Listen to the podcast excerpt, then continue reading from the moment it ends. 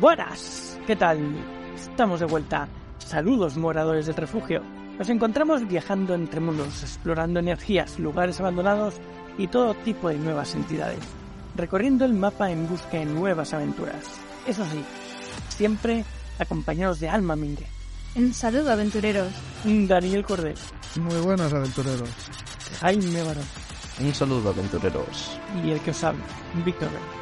Y bien, pues tras saludar como es debido y presentarnos ante otras vidas, entraremos en el bosque y crearemos una hoguera. Y como es habitual, nos sentaremos y hablaremos mientras llenamos nuestros estómagos. En el episodio de hoy hablaremos de vidas pasadas. Y bueno, vamos a seguir con preguntas. Tenemos también una de Chemica.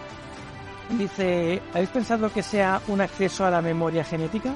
Algunas especies nacen con recuerdos y conocimientos. Podría ser que tengamos ese acceso cerrado pero con accesibilidad de forma espontánea y o siguiendo alguna técnica. Bueno, es lo que decía, ¿no? Que supuestamente aquí hay mucha reencarnación de, de otras civilizaciones, así que sí que debería estar ahí ese conocimiento genético. Entonces, otra cosa es desbloquearlo y poder acceder a él y ver lo que dice o lo que nos quieran contar o que nos dejen hacerlo, aunque lo consigamos, eso ya es otra cosa. Pues dejad, yo aquí tengo que discrepar. Esto es meramente opinable. ¿eh? A ver, Yo pienso que no tiene nada que ver con la memoria genética. Porque la memoria genética es la memoria que está incita en los seres sobre eh, sus hechos físicos, sobre su ADN, sobre cómo se- su comportamiento con el medio, lo que ha aprendido. eh, eso sí que existe, esto está corroborado por la ciencia.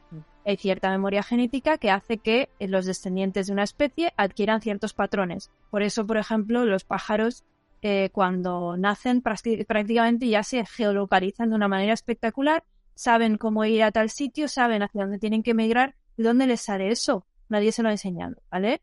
Y lo saben. Esto sería memoria genética, porque saben que tienen, que hacer- que tienen que hacerlo basado en hechos anteriores. Pero aquí estamos hablando de, un, de algo que trasciende a los genes, trasciende a la física, a, la materia. Entonces, no pienso que sea memoria genética, tiene que ser otro tipo de memoria será, mm, en mi opinión, más una em- memoria energética, una memoria álmica, como lo quieres llamar, deslindada. Yo pienso que es así, me puedo equivocar, obvio, no tengo ni idea, pero esa es mi opinión.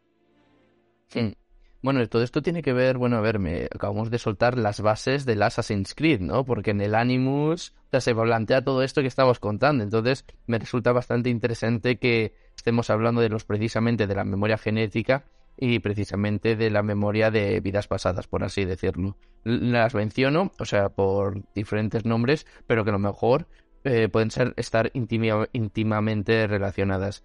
Y el caso es que mm, resulta bastante interesante, yo a diferencia de Alba, yo lo siento mucho, voy a tener que discrepar contigo, porque resulta que, eh, a ver, que es una estupidez mía, pero el tema de que del mismo modo que un andromedano puede reencarnarse en un ser humano, ¿por qué no puede a lo mejor un ser humano haber sido en su vida pasada un dientes de sable y todo eso?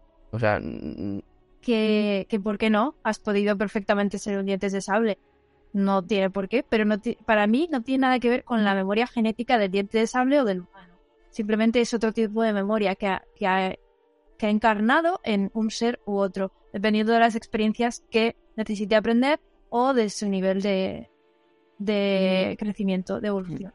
Aquí podemos diferenciar dos cosas. Una es la que dice Alma, que es la, la memoria genética física, que es la de tus genes. Tus genes siempre han sido humanos. Eh, la evolución pues ha variado el cuerpo humano de cierta manera, pero todas esas vidas anteriores, generaciones y generaciones, pues conforman esa eh, memoria genética. Y otra es la espiritual, que sería la del alma y demás. Lo que pasa es que a eso me quería referir yo al principio, es que supuestamente, yendo otra vez a la teoría de la energía y de todos los extraterrestres y demás, es que nosotros somos un, planeta laboratorio. ¿Y qué pasa en este planeta laboratorio? Que supuestamente tenemos los genomas de 22 especies diferentes en nuestro ADN. Entonces, ¿qué pasa? Que tenemos esa memoria genética venida de las estrellas por esos genomas que nos han dado o que nos han creado. Entonces, claro, estamos ahí mezclando los dos mundos, tanto el físico por los genomas que nos han dado físicamente, como el espiritual energético, porque tenemos escondido en, y aquí me voy al chat otra vez, según dice Alfredo Rojas, dice, se dice que existen los registros acásicos, que es donde se guardan las memorias de nuestras vidas pasadas. Y claro, ¿qué pasa en los registros acásicos? Que sí, que el que sea un humano que solo ha sido humano y, no ha tenido otro de esto, pues sí puede, puede tener en su registro acásico su propia memoria de lo que ha habido en vidas pasadas suyas. Pero si además vienes de, de una vida pasada, de un andromedano, un pleiadiano, tal, tus registros acásicos también vienen de, de esas localizaciones. Así que sí, puedes ir a, ver eh, información de esas otras civilizaciones gracias a tu propio registro acásico. Y ahí se mezcla todo. Oh, bueno, pues me hace gracia que hayas mencionado esto, pues precisamente lo que ha dicho, eh, porque hay varios libros, hay gente y escritores que van también a han escrito sobre este tema, y Richard Webster precisamente menciona los eh, esto, lo de los archivos acásicos. Eh, también él en su libro te va explicando diferentes métodos por los cuales puedes desbloquear esos recuerdos, ¿no? Y que te ayudan a, a completarte a, ti mismo, que te, lo que hemos dicho antes, a descubrir facultades, dones que a lo mejor tenías ocultos y esos dones te ayudarán a desarrollar o a superar obstáculos en tu día a día. Según creo recordar, eh, eran 12 técnicas y el libro, por si os interesa, se llama Regresa a tus vidas pasadas. Bueno, es muy fácil de recordarse. Richard Webster, Regresa a, tus vidas pasadas. Y bueno, un poco más o menos ese. Lo que sí que está claro es que yo creo que todos los autores, ya dependiendo de quién seas, unos dirán que son 12, otros dirán que son 8 o te podrán discrepar como hemos hecho ahora mismo, yo creo que todos ellos coinciden en una cosa, que es que para ellos la muerte es un paso intermedio entre vida y vida, básicamente. Sí, según las energías, la muerte sería la dimensión cuarta y de la cuarta volveríamos a la tercera para volver a, reencarnarnos. Hmm. Sí, sí, tal cual. Lo que sí que habéis estado mencionando es que hay o andromedanos o pleiadianos, no sé cuál de los habéis dicho, que cuando se reencarnan, quieren reencarnarse o, eligen reencarnarse en seres humanos para estar aquí para poder ayudarnos con, bueno, no con su conocimiento, porque a lo mejor no olvidan, pero sí con su intención de querer hacer evolucionar. Con lo cual, ellos tienen la posibilidad de escoger dónde se reencarnan a voluntad porque son una raza superior o realmente todos cuando esto también podrían escogerlo porque claro yo creo que eso debe ser cosa de ellos no por su nivel de, de evolución. Esto es una pregunta súper súper buena a ver, es muy difícil de responder esto. Nadie sabe qué hay detrás de la muerte y nadie ha estado ahí realmente. O, sí, pero vamos a ver, no podemos saberlo. Pero la teoría es que cuando tú eliges reencarnar, lo eliges tú. Es decir, tú eliges la experiencia.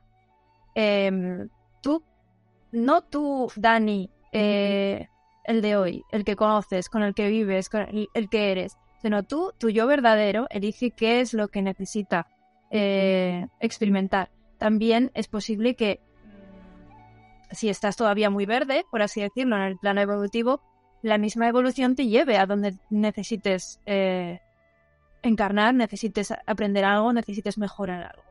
Pero si ya estás un poco evolucionado, ya has hecho, pues en otras vidas has hecho trabajos, has, te has mejorado a ti mismo, yo qué sé, todas estas cosas, has subido un poquito el nivel de vibración, en teoría sí, tú eliges eh, dónde reencarnas y por, y por qué y cuándo. Hay un periodo, se dice, eh, por ejemplo en el budismo se llama el bardo, en el que tú estás eh, latente, ni en la primera vida ni en la siguiente, estás ahí antes de encarnar. Entonces, ¿cuánto tiempo pasa aquí? Eso no se puede saber. yo he leído cosas sobre encarnaciones que se producen al minuto. Al minuto de morir ya está encarnando. Y encarnaciones que tardan años años en producirse, muchos años. Entonces, eh, también supongo que la unidad de tiempo es una unidad que conocemos nosotros en este universo física que no trascenderá y cuando, cuando nos vayamos energéticamente a otro, al siguiente nivel. El tiempo ya no tendrá el mismo sentido que tiene para nosotros. Entonces, sí, es, es muy difícil de responder esta pregunta. Yo no creo que nadie pueda responderla claramente, pero por ahí pueden ir los tiros. ¿Qué pensáis al respecto? A ver, yo creo que esto mm, no, yo solamente creo que dan a elegir a aquellos que han sido pues más sabios y más prudentes en su vida. Yo creo que al que ha sido un miserable, un, perdóname la expresión, un auténtico cabrón en todas sus letras, a ese no le van a dar a elegir. Esto es, ah, pues ahora como castigo, es lo que decíamos, a lo mejor le ponen, eh, pues eso, como alma de un escarabajo, porque eso es lo que es, un auténtico gusano, un grotesco, una grotesca lombriz.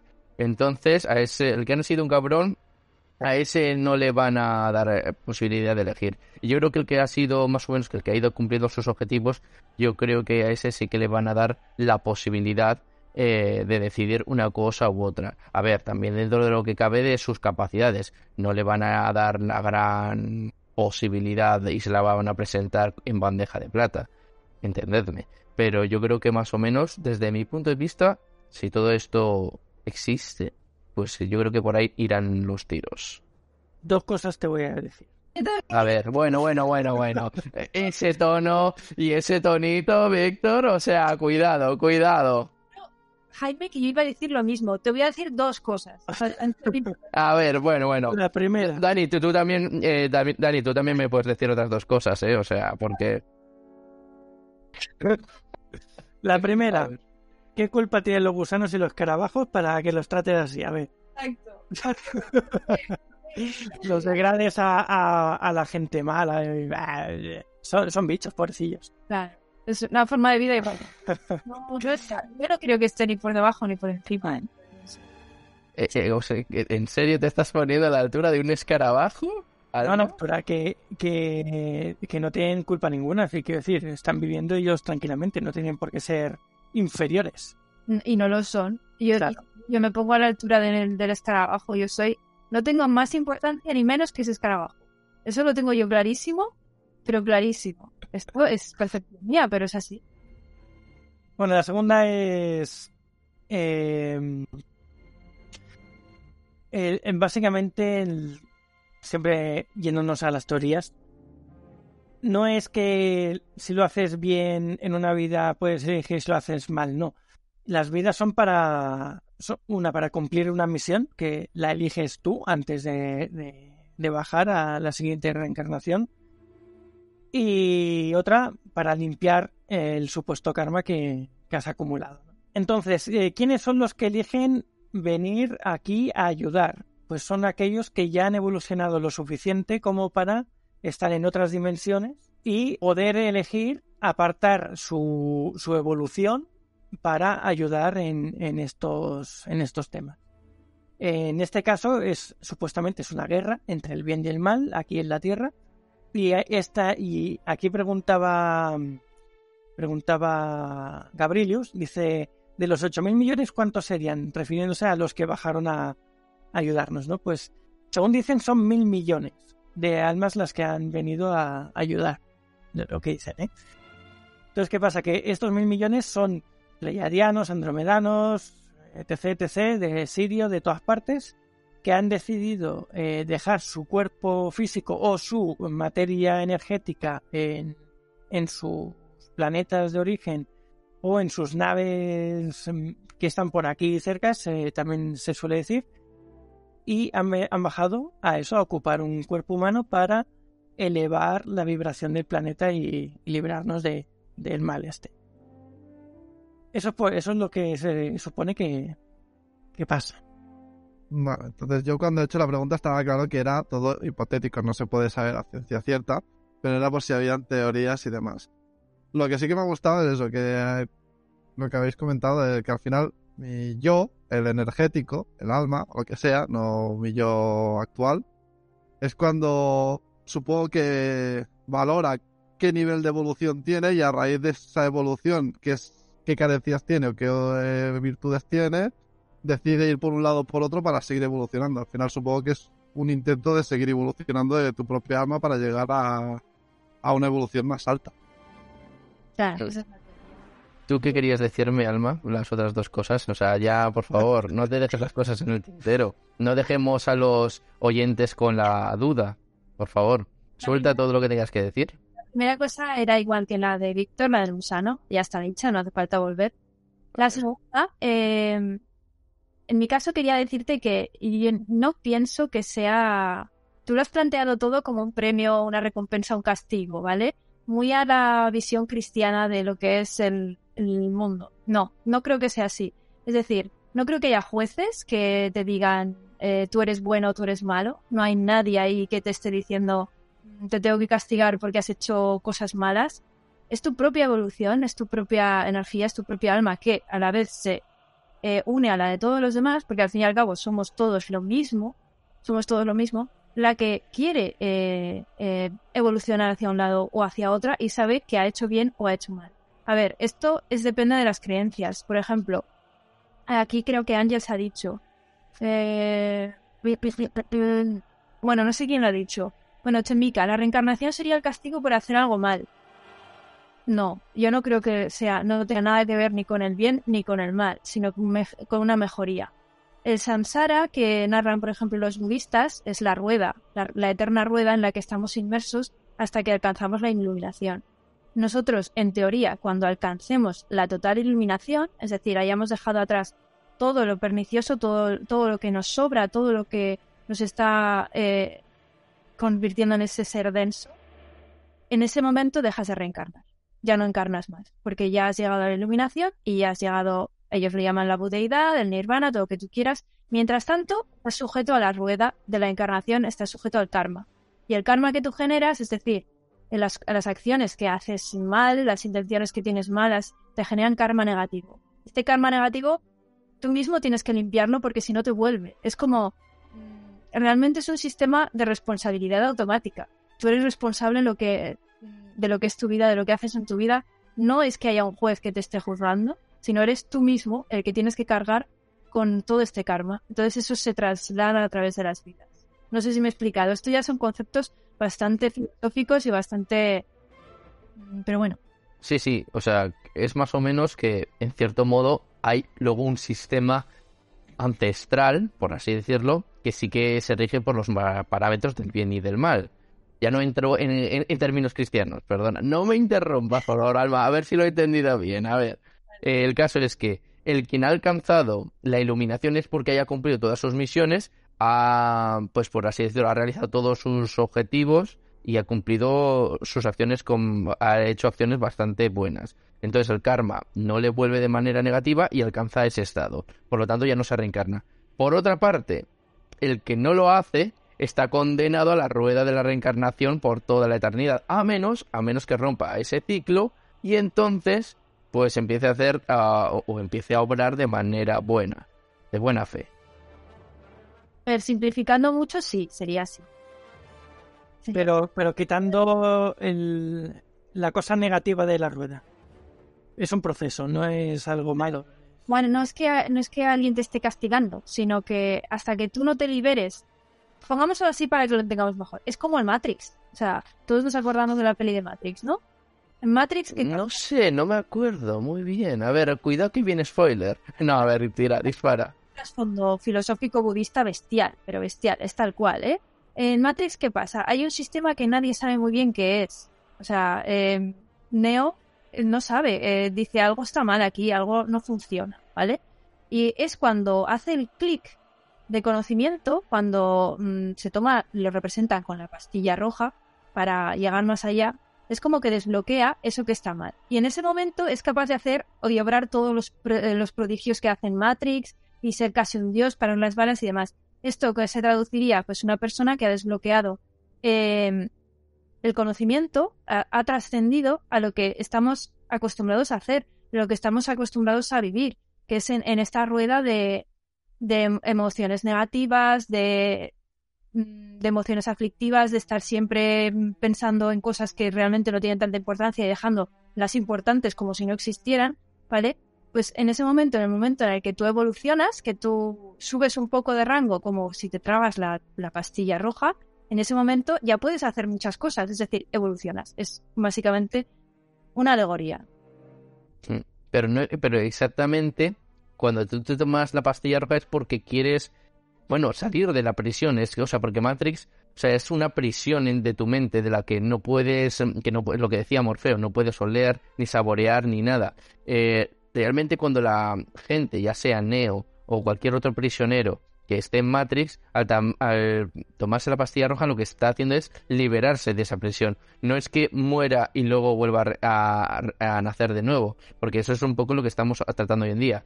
Entiendo tu punto, pero realmente Matrix se plantea una cosa que no es exactamente lo mismo que tratamos el día de hoy, que es básicamente es darte cuenta de que has estado viviendo un patrón que ese patrón te ha condenado o más o menos está en el que estás preso y cuando te tomas la pastilla roja te das cuenta de que hay un mundo más allá eh, y que y te invita a te está invitando a que te tomes la pastilla roja. Y aquí viene la pregunta Alma porque te has metido en camisa de once varas pastilla azul o pastilla roja ay yo siempre pastilla roja. Siempre hacia adelante. Además es que una vez ya no hace falta tomártela ya lo sabes y ya no hay vuelta atrás Sí, eso es cierto, de que realmente no hay elección. O sea, es algo que ya has hecho. Es algo que ya has hecho, sí, claro. A ver, en la peli te lo representan con algo físico para que lo entiendas, pero es algo que sucede y ya está, ya no hay vuelta atrás. Bueno, eh, nos dice Gabrielius, hablando de los del, de estos que vienen de fuera, dice, entonces estadísticamente uno de los que estamos aquí en el directo somos extraterrestres. Podríamos decir que por lo menos uno está reencarnado siendo extraterrestre teniendo que en cuenta que a Víctor le gustan muchísimo, yo creo que él debe haber sido en otra vida un pleiadiano o algo así. Sí, bueno, mira, dice, dice Gabrielus, quizá el que está en manga corta con el ventilador en, en plena ola de frío.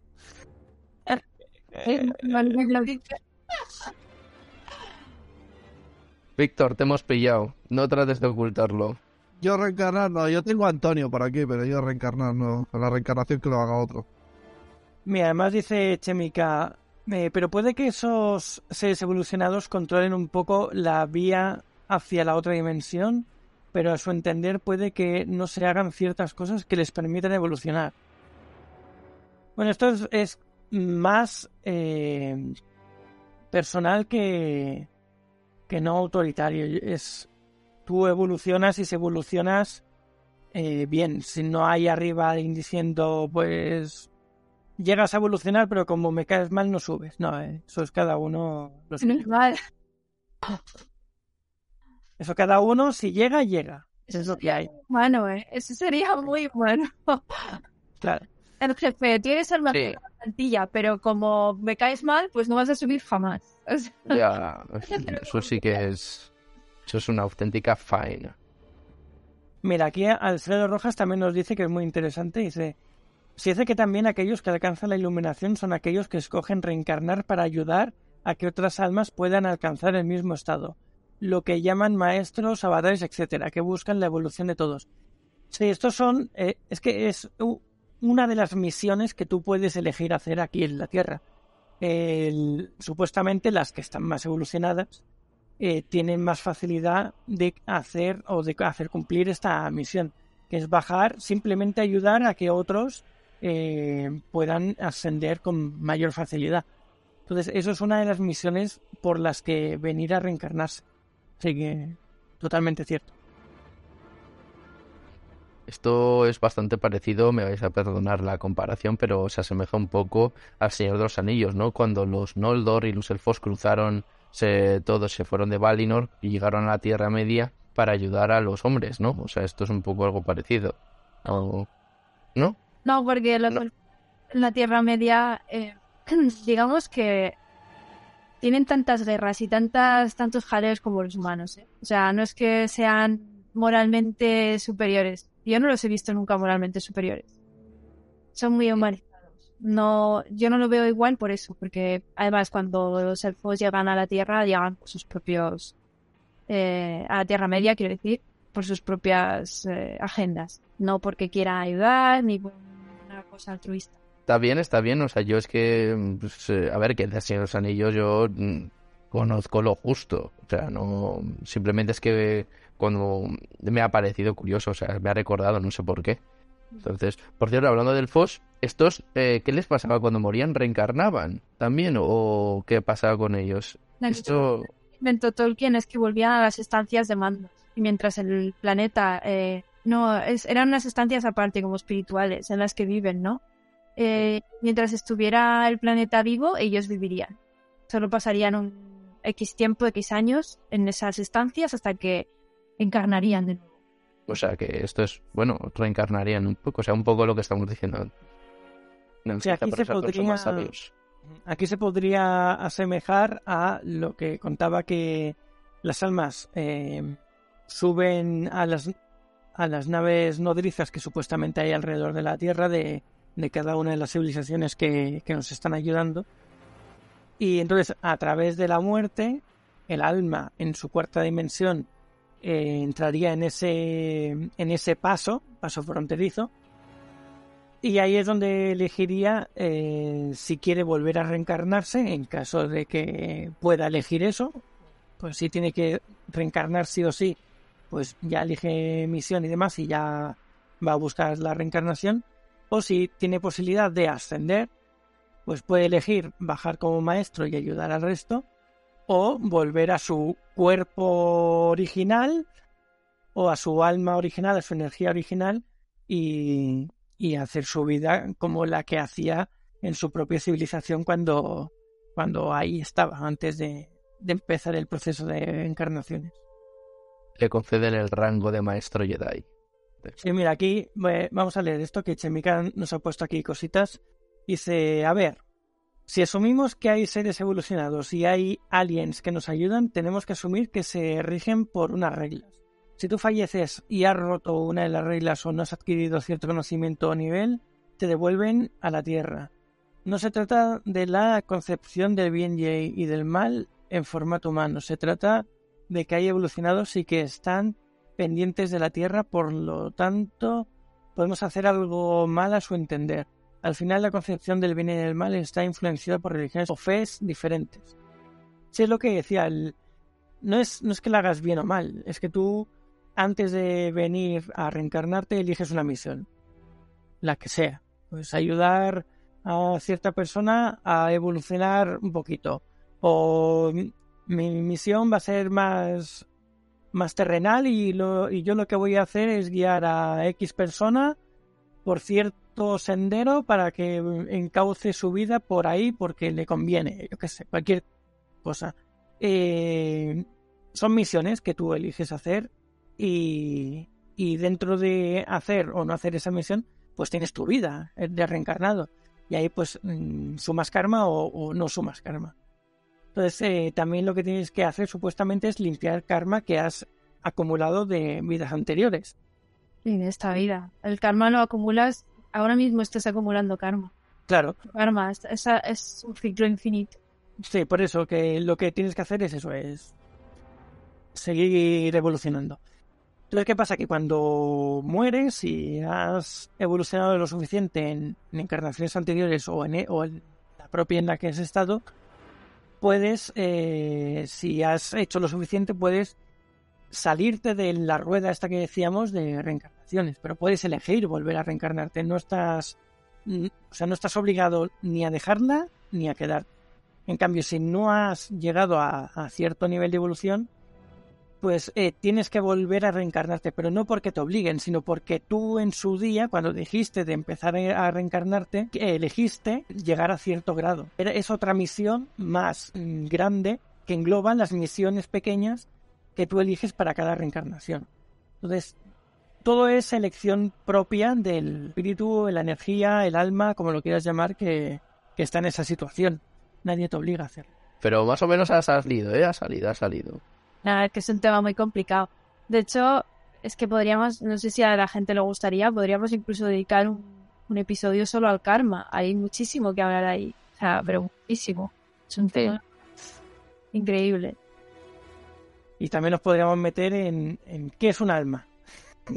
Bueno, Ya tenemos, ah, bueno, Alma que tenemos aquí una presente y que nos lo diga ella. Eh, Mira, solo os voy a explicar una cosa. No vamos a empezar desde el principio porque se nos iría todo el episodio. Pero dirá, vamos a subir un nivel solo.